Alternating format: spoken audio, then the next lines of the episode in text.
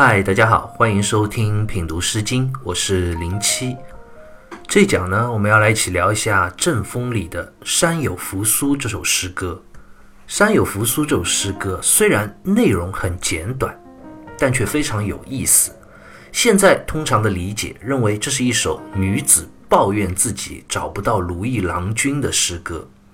这首诗歌最精彩的地方，就是它在文学上使用了鲜明的对比。来表达诗人这样充满美好渴望的内心，在面对不尽人意的现实时，心中强烈的落差感。《山有扶苏》这首诗歌一共只有两段文字，每段两句话。我们就先来一起读一下这首诗歌两段的分别第一句：“山有扶苏，喜有荷花；山有乔松，喜有游龙。”山有扶苏的“山”字指的就是高山，喜有荷花的“喜”字指的就是低洼潮湿的地方。然后，扶苏、荷花、乔松和游龙这四样东西啊，分别指的就是四种不同的植物。扶苏呢，现在比较多的认为就指山上生长的小树。但因为之后的三种植物啊，荷花、乔松和游龙都是实指特指某一种特别的植物，所以也有人认为扶苏应该指的也是一种特定的树木的名称，也有说是桑树的，但现在已经不可考了。总之呢，应该指的是山上茂盛生长的树木，这一点呢肯定是没错的。荷花两个字啊，指的就是在低洼潮湿中所生长的荷花。那这个“华”字通花朵的“花”，乔松指的就是山上高大的松树，乔字呢就是高大之意。游龙的这个“龙”啊，指的是一种称为马蓼的植物，它也是生长在低洼湿地的。游这个字呢，朱熹在《世纪传》里就解释说：“枝叶放纵也”，意思是指马了啊，它生长茂盛，枝叶繁茂的样子。诗歌两段的第一句。诗人描写了四种不同的植物：高山上生长着茂密的小树林和高大的乔松，而山谷间的湿地则有着美丽的荷花和枝叶繁茂的马了。那诗人开篇就用植物起兴，其背后的用意究竟是什么呢？毛诗里就讲：“言高下大小各得其宜也。”意思就是说，诗人在这里描写了那么多生长在高山之上和低洼湿地的植物啊，其实是想表达这些植物都各有所宜，各得其所。比如树木就是自然而然的生长在山坡之上、高山之巅，而荷花和马鸟呢，也是因地制宜的在低洼处茂密的繁殖。这些都是大自然最恰当而精心的安排。把最合适的植物放在了它最适合的位置上，诗人啊也由此在感叹，大自然的这一切都是这么的合适合宜，而我的爱情呢，却偏偏遇不到一个与自己要求相符的如意郎君啊！所以诗歌每段的后一句啊，诗人就要切入正题，写出自己内心的独白了。我们就接着诗歌往下看。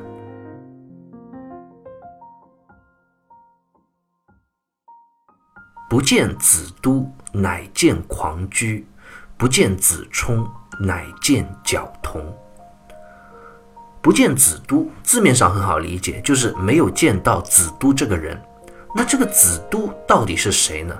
毛诗里就解释说：“子都是之美好者也。”意思是讲，子都其实并不是指某个具体的人，而是当时郑国人对于美男子的一个通称。就好比我们现在经常用西施这个名字来指代美女，其实也是一样的道理。子都在这里就是指当时所有年轻女子心中最理想的那个另一半，如意郎君、美男子。乃见狂居，狂就是狂妄之意，居字在这里通居，也就是且字左边再加上一个单人旁，《说文解字》里就解释为拙也，即笨拙、愚笨的意思。这一句啊，诗人就在讲自己的心里话了。我对于爱情的理想，对于另一半的期望是如此的美好，希望遇到一个像子都那样美好的男子。而现实呢，落差太大，只是遇见了这么一个狂妄自大又愚蠢笨拙的人，真是让人失望至极啊！诗歌第二段的后一句其实也是相同的含义，不见子充，乃见角童。子冲在这里和子都一样，都是一个通称，指美男子。角童，方玉论在《诗经原始》里就解释说啊，狡快小儿也，意思是指奸诈狡猾的小人。那这句诗人啊，也是在讲自己心中明明渴望要遇到一个美好的君子，而结果呢，不曾想。却遭遇了这样一个阴险狡诈的小人。退一万步来说的话，即使遇不到心中那个完美的对象，哪怕是个普通一点、正常一点的人，其实也可以接受。毕竟理想和现实之间有差距也是正常的嘛。而山有扶苏这诗歌里的诗人呢，却用了这样一番非常极端夸张的文学对比，完全就是一个天一个地啊。也以此来说明了诗人心中极大的失落感，无法接受这样的一种现实。《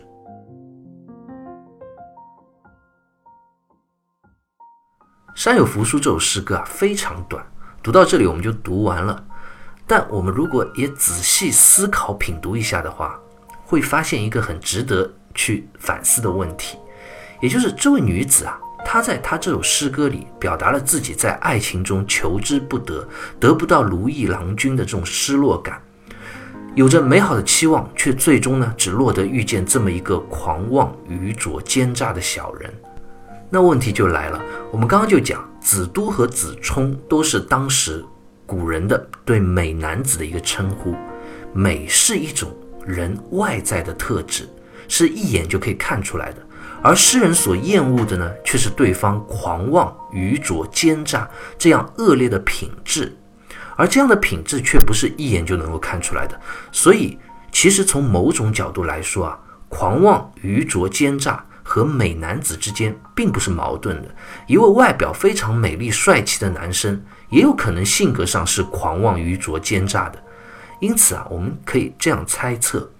这位诗人啊，其实有可能最初是被这位男生的外表所迷恋、迷惑住了，被外在的表现和伪装所欺骗了。经过一段时间的相处啊，才发现原来在他虚伪、光鲜、华丽的外表之下，他真实的内在啊是如此的不堪，才会发出这样的失落的感叹。我们中国人讲啊，“路遥知马力，日久见人心”啊。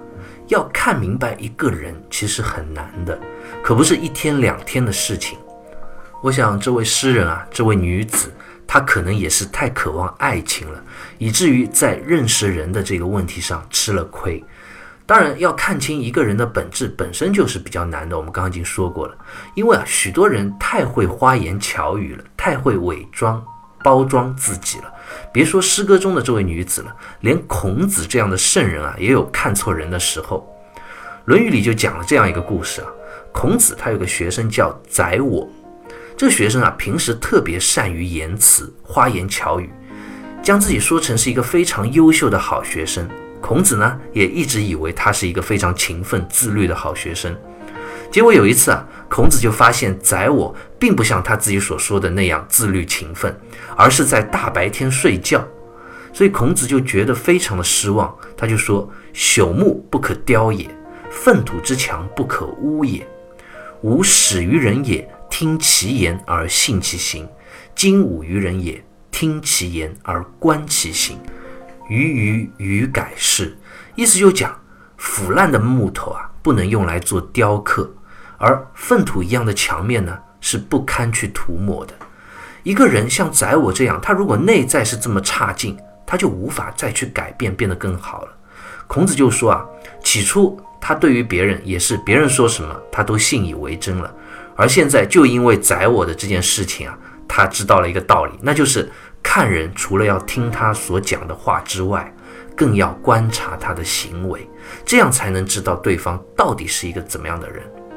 所以，《山有扶苏》这首诗歌其实也是告诉我们这样一个道理：看人啊，不能只看表面，不能只听他的言语，也不能被他的外表所迷惑，而要看清他的本质。尤其在爱情里啊，千万不能因为一时的冲动和感情上的渴望，就混乱了自己的判断力。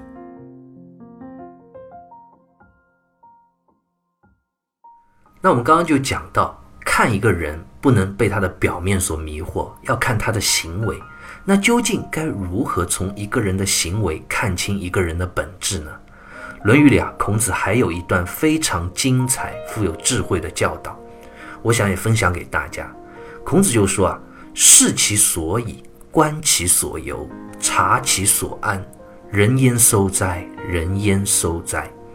意思就是讲，如果我们要真的了解一个人，首先要视其所以。视就是视觉的视，就是看，这是一种最普通的观察方式。看什么呢？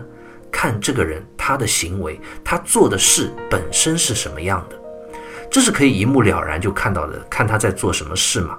君子一般是做善事好事，而小人呢，则是做坏事卑劣之事，这也是能够马上看出来的。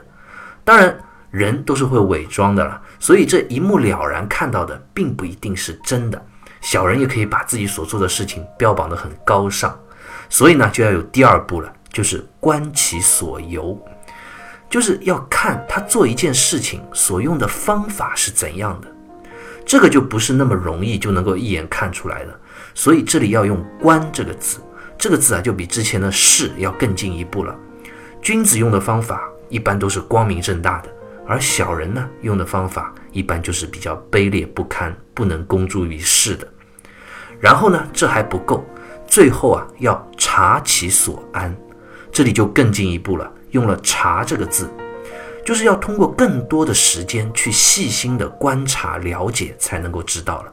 知道什么呢？察其所安，就是讲不单单要看这个人的行为了，而是要看他做的所有这些行为后面，他的精神、他的灵魂、他的心灵是安于何处的。这是一种精神上的考察。一个人的灵魂和精神，如果是安放在道上，安放在真理之上，追求远大的理想和高尚的目标，那他在外在的表现和行为啊，也都是坦然正直的，富有远见。而一个人的灵魂，如果是专注于一些眼前的利益之争，那他的心灵也必然不会安静祥和，外在也会表现得汲汲营营、苟且不安。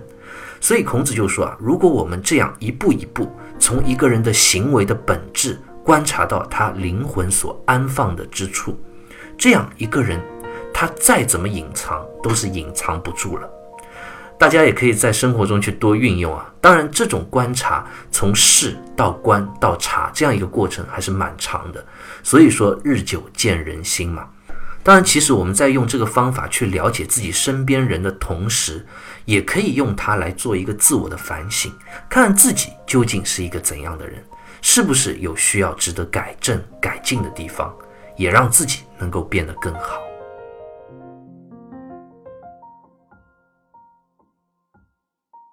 《山有福书》这首诗歌虽然简短。